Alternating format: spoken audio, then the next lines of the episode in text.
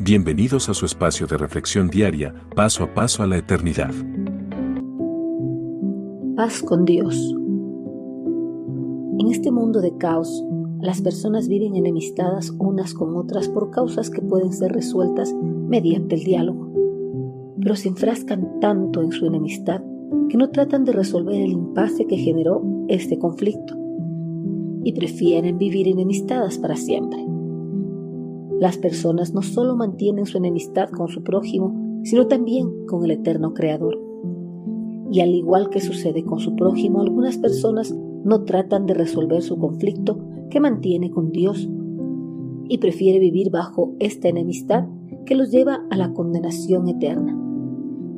Pero los que busquen resolver su enemistad con Dios podrán encontrar la paz mediante la fe en el sacrificio de Cristo Jesús. Esta afirmación la encontramos en la carta a los romanos.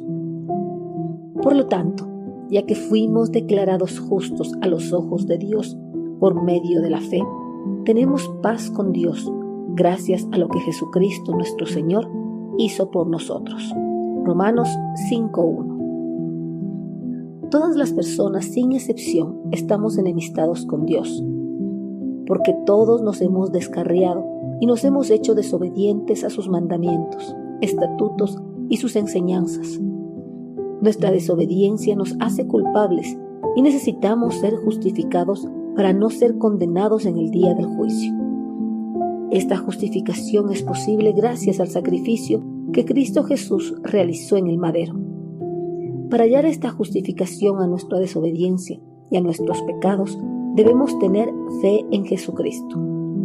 La fe no solo justifica todo lo malo que hayamos hecho, sino que también nos libera de la condenación eterna, nos da paz y la enemistad entre nosotros y Dios también llega a su fin, gracias a la manera eficaz con que Cristo ha tratado con la causa de esa hostilidad que nos mantenía enemistados con Dios.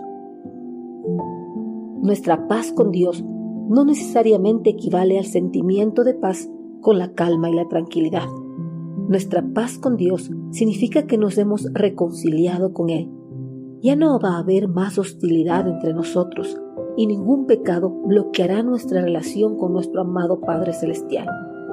Todos los que hemos aceptado a Cristo Jesús en nuestro corazón somos declarados justos y ya no hay ninguna razón para que seamos condenados en el día del juicio. Ahora podemos entrar a la presencia de Dios Santo para morar eternamente junto a Él en su reino celestial.